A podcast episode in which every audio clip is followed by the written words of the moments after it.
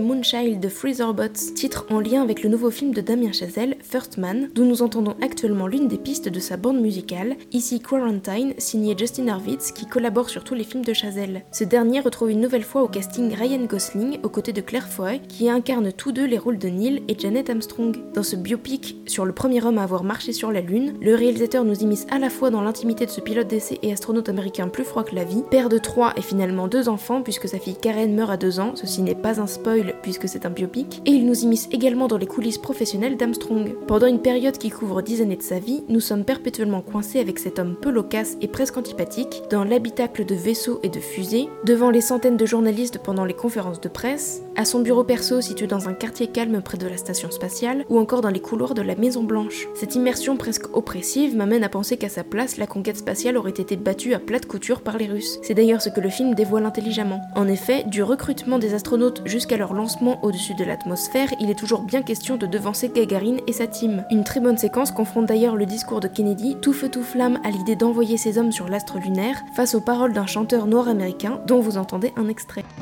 I can't pay no doctor bills, but on the moon. Ten years from now, I'll be paying still while Whitey's on the moon.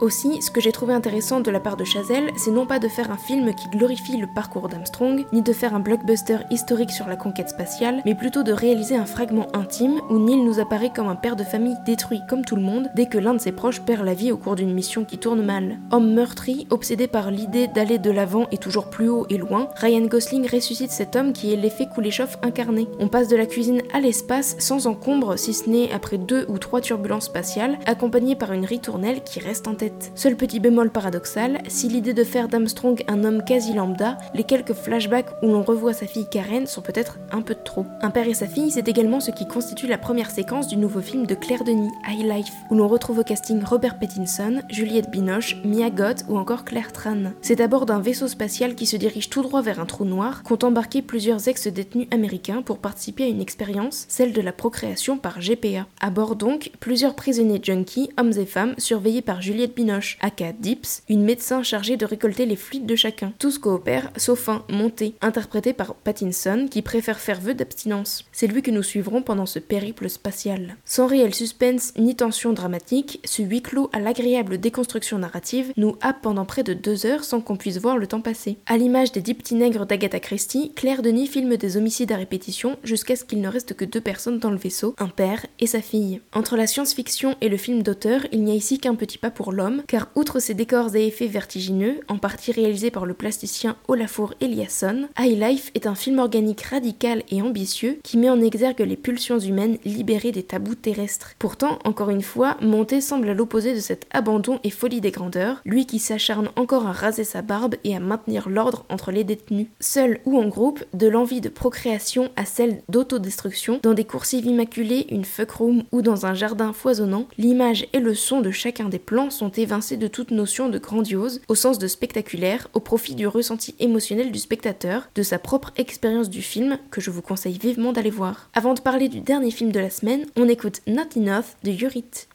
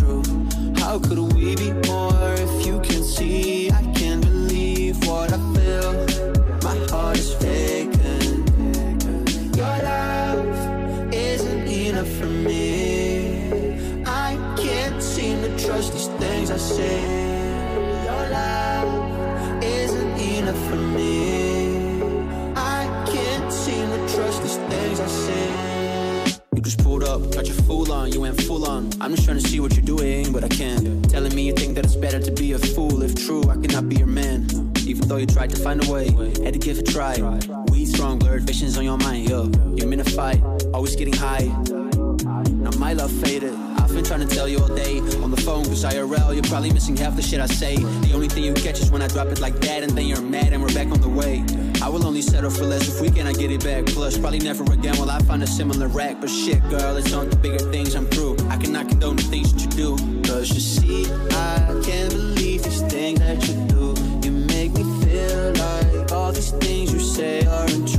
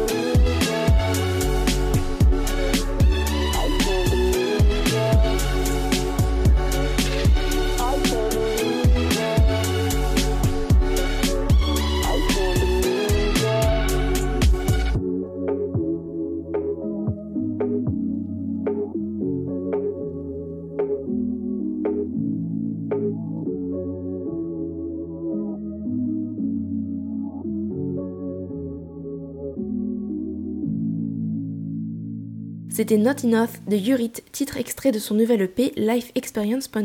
Le lien de son compte Instagram ainsi que de son SoundCloud seront dans la description. Le dernier film dont je souhaite vous parler s'intitule L'heure de la sortie et est réalisé par l'auteur et scénariste Sébastien Marnier, à qui l'on devait Irréprochable. Le film sortira en salle en janvier 2019 et vous réchauffera sans aucun doute car il se déroule pendant une période de canicule au sein d'un collège et plus précisément dans une classe pilote regroupant 6 surdoués. Le pitch? Pierre Kaufman, interprété par Laurent Lafitte, est prof remplaçant dans cette classe de nerds chelous et devient de plus en plus suspicieux quant à leur comportement après les avoir observés défier la mort à maintes reprises. Peu soutenu par son meilleur ami ou encore par l'équipe d'enseignants, tous plus paumés les uns que les autres, Pierre décide de mener l'enquête seul, souvent interrompu par des événements surnaturels. Je vous propose à présent de retrouver le réalisateur avec qui je me suis entretenu lors de la 33e édition du Festival de Namur. L'interview sera suivie par plusieurs de ses recommandations. Ravi de, te rencontrer, tu présentes l'heure de la sortie qui a fait sa première mondiale à Venise et puis à l'étrange film festival et tu es donc actuellement au FI. Ce film, il est catégorisé comme étant un thriller. Est-ce qu'on peut parler d'un film fantastique ou alors d'un film d'anticipation au présent sinon moi, j'aime bien en fait que mes films ne rentrent pas dans des cases. Donc, on va dire que c'est un thriller parce que euh, je crois quand même que c'est ça. Mais c'est un thriller qui, au fur et à mesure euh, de l'avancée de l'intrigue, se transforme et passe par différentes formes, effectivement, qui peut avoir à voir avec l'anticipation, pas avec la science-fiction, je crois pas, mais aussi avec le film d'horreur par euh, certains aspects. mais c'était toute la toute l'envie que j'avais avec ce film dans la mise en scène, puisque c'est un film qui épouse totalement en fait le, le point de vue du personnage principal et que la mise en euh, la mise en scène accompagne euh, tous les tourments par lesquels il va passer et toute l'évolution. Et je trouvais que voilà, de passer un peu de genre en genre pour l'accompagner était ce qui me semblait le plus pertinent et aussi pour faire ressentir et vivre des choses physiquement aussi aux spectateurs. C'est ton deuxième long métrage, on t'a connu avec Irréprochable et là tu as fait une adaptation du livre éponyme de Christophe Dufossé qui est paru en 2002. Comment t'es venue cette, euh, cette idée d'adapter ce, livre-là en particulier? Alors l'adaptation de ce livre c'est une histoire un peu particulière parce que j'ai lu le livre il y a du coup en 2002 donc ça doit faire 16 euh, ans maintenant. Euh, on m'avait proposé ce livre, je l'ai lu et j'ai tout de suite pris les droits du livre en fait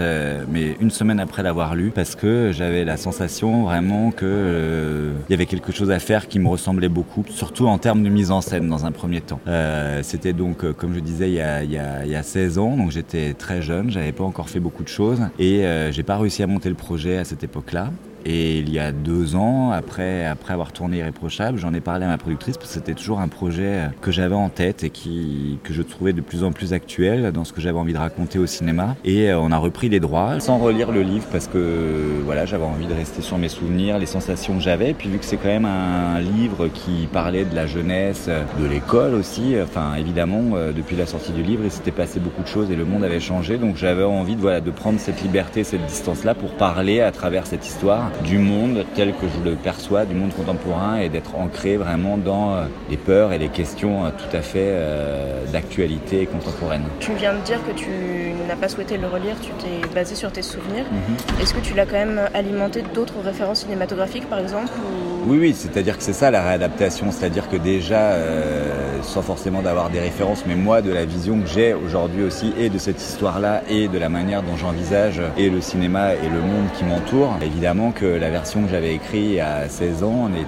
été, été, très différente puisque je ne suis plus le même non plus et que je suis passé du côté de l'âge des professeurs du film et du livre plutôt que où j'étais peut-être certainement plus proche aussi encore des, des étudiants. Je l'ai vraiment envisagé d'abord dans un premier temps comme un film de mise en scène parce que c'est ça qui m'intéressait, c'est ce que c'est ce qui m'avait euh, interpellé dans le livre parce que j'avais eu euh, beaucoup d'images, beaucoup d'idées de cadres, de plans et tout ça en lisant le livre. Et puis après, ça a été ce travail de réadaptation, euh, comment faire quand même un film qui soit un vrai suspense, qui soit haletant, qui soit terrifiant et qui raconte le monde d'aujourd'hui. Parce que faire du film de genre et tout ça, si c'est pour ne pas raconter quelque chose qui est politique, à mon sens, n'a aucun intérêt. Donc c'était de rajouter aussi ma vision politique que j'ai aujourd'hui du monde à travers cette histoire. Et les images d'archives que tu utilises, tu y avais déjà pensé dans la première version? Non, dans la première version non, parce que c'est vrai qu'on avait un rapport aussi avec Internet et tout ça qui n'était pas du tout le même en fait. Et moi j'avais eu un choc, euh, je raconte souvent cette anecdote, mais sur aussi le, pouvoir de ces images euh, qu'on trouve sur Internet ou sur les chaînes en continu, sur les mômes. C'est-à-dire que moi j'avais euh, en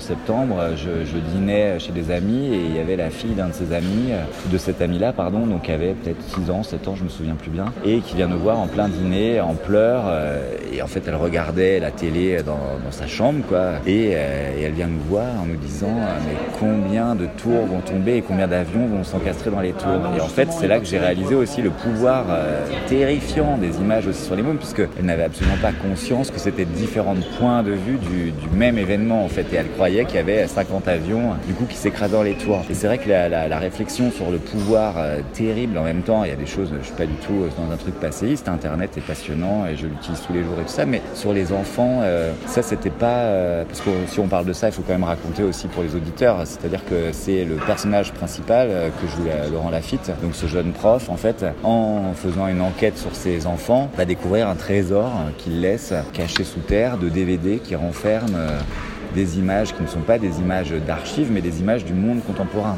C'est-à-dire, euh, exactement, et qui est un espèce de tableau euh, assez mortifère et assez euh, précis et, comment dire, extrêmement lucide sur le monde. Le film ne parle que de ça, du monde qu'on laisse à nos mômes, en fait. C'est ça qui m'intéresse dans le film, à travers ces images et à travers même l'idée même du film.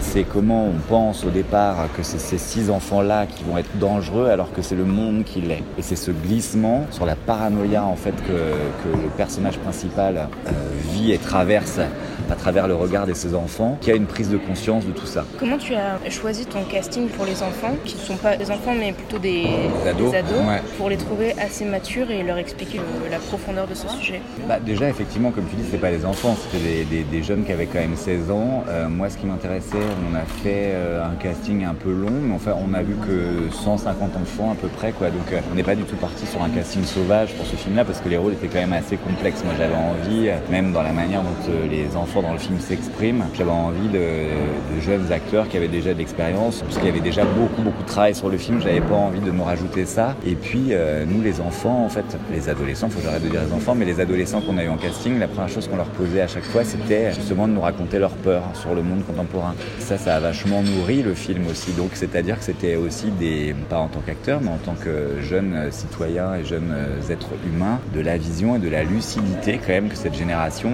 ont sur le monde, notamment sur les peurs écologiques, et puis évidemment en Belgique ou en France, sur euh, ce qui s'est passé avec tous les attentats, c'est-à-dire des choses euh, différentes, mais en tous les cas de la manière dont ils vivent avec cette menace au quotidien sans que ça soit non plus, ils y pensent pas tous les jours et heureusement, parce que sinon c'est invivable, mais ils ont quand même une lucidité, notamment sur la crise écologique, qui peut passer parce que c'est aussi un regard adolescent, qui peut passer parce que des animaux disparaissent et tout ça, mais ils ont une conscience que nous on n'avait pas du tout. Et ce qui m'interpelle, ce qui m'intéresse, c'est qu'est-ce qu'on leur laisse comme monde en fait, quoi, et comment il faut agir aujourd'hui et pas demain. C'est maintenant que ça se passe. C'est ça que raconte le film. Pour incarner les adultes et le, regard qui est censé être plus bienveillant sur ces, sur ces ados, on a au contraire une équipe enseignante qui est complètement à côté de la plaque. C'était un, choix délibéré que tu as eu aussi. C'est pas du tout une critique hein, sur le sur l'enseignement, hein, vraiment pas. C'était pas du tout ça l'idée de départ. Ce que j'avais envie, c'est que ça soit les seuls référents adultes dans le film. J'avais pas envie la présence des parents. Euh, il y a un film qui m'a beaucoup marqué ces dernières années qui s'appelle It Follows. et euh, justement, ce que je trouvais terrifiant dans le film, c'est le fait qu'il n'y ait aucun adulte. Et ça, c'est quelque chose que je crois qu'il y avait quand même des parents dans le livre, mais ça c'est un truc que j'ai assez vite évacué, parce que j'avais envie que ce soit les seuls référents. Les adultes sont pas. Alors après, il y a effectivement la, fonction, par exemple, du directeur de l'école qui est tout à fait différente par rapport au comportement des, autres enseignants. C'est-à-dire que lui, il a mis en place cette, cette classe d'élite pour avoir des bons résultats de son établissement. Donc il y a un certain cynisme aussi à créer aussi des classes d'élite qui peuvent aussi créer une certaine monstruosité parce que aussi les enfants peuvent être aussi ostracisés. De toute façon, pour l'instant, j'ai l'impression que tout ce que je fais dans mes romans ou dans les livres ou dans les films, c'est comment la société engendre ses propres monstres aussi. Après, euh, les adultes euh, dans le film sont pas, euh, sont pas du tout des, méchants au sens où on l'entend, c'est-à-dire que c'est des personnes qui ne veulent pas voir. Et c'est-à-dire que nous, je pense qu'on a une génération en fait qui ne veut pas voir ce qui est en train de se passer et en fait, euh, c'est pas qu'ils sont méchants, c'est-à-dire que euh, c'est des gens qui mettent en place dans leur vie, comme on le fait tous, pour supporter la, cruauté de ce monde et la violence de ce monde, juste d'organiser sa petite vie pour qu'elle soit agréable, soit en rigolant, soit sur des amours, soit dans la fête. On se réfugie tous de cette manière-là, de toute façon dans nos familles, en faisant des enfants, voilà, pour que la vie soit quand même agréable. Mais c'est vrai que ils, sont face, ils sont face à des gens plutôt des adultes qui fuient la réalité alors que eux ont une extrême lucidité voire trop de lucidité. Parce qu'évidemment si on regarde le monde toute la journée de cette manière-là on a envie de se suicider évidemment quoi. Mais c'était plutôt ce choc là et puis surtout moi ce qui m'intéressait c'était aussi euh, quand même de parler et de mettre en scène c'était vraiment l'idée de départ de ce projet. Comment on mettait en scène cette euh, ce mystère adolescent en fait. Comment aussi on, comment on est tous passés par là, comment euh, on arrive à taire les choses, comment on arrive à cacher les choses qui nous tracassent? Et c'est vrai que la vision euh, des adultes dans le film, euh, finalement, elle est, elle est elle est simple, c'est-à-dire que euh, bah, c'est des mots, voilà, quand on est ado, il y a une vision aussi romantique certainement de la mort ou comment on teste ses limites. Je pense qu'on l'a tous fait, soit par euh, la drogue, soit par euh, tester des choses, voilà. Et, eux, ils s'arrêtent là parce qu'ils veulent s'arrêter là. Parce que sinon le reste fait trop peur en fait. Je pense qu'il y a plein de gens qui ne veulent pas voir les choses en face parce qu'ils ont peur des remises en question aussi que ça provoque chez eux. Ok. Je te remercie. Ah ben voilà. Alors, je suis Sébastien Marnier, je suis scénariste et réalisateur. Je suis ici pour parler de l'heure de la sortie de mon deuxième film. Je vais vous conseiller deux films qui sont des références euh, importantes pour moi et je pense que l'heure de la sortie est un mélange peut-être de ces deux influences qui sont Le village de damnés euh, de John Carpenter, un film fantastique avec un groupe d'enfants euh, terrifiants venus peut-être d'ailleurs, et Le ruban blanc de Michael Haneke qui est un film en noir et blanc assez terrifiant et assez somptueux à la fois sur les prémices de l'arrivée du nazisme en Autriche et à travers euh, le regard euh, d'enfants dans ce village-là, qui vont devenir, puisque, ça se passe avant la guerre, qui vont devenir certainement des enfants euh, qui ont leur, leur part de responsabilité. Voilà. Voilà, la 38e édition de Godard, c'est fini. Je vous retrouve dimanche prochain à 18h pour un nouveau podcast. Très belle semaine à vous.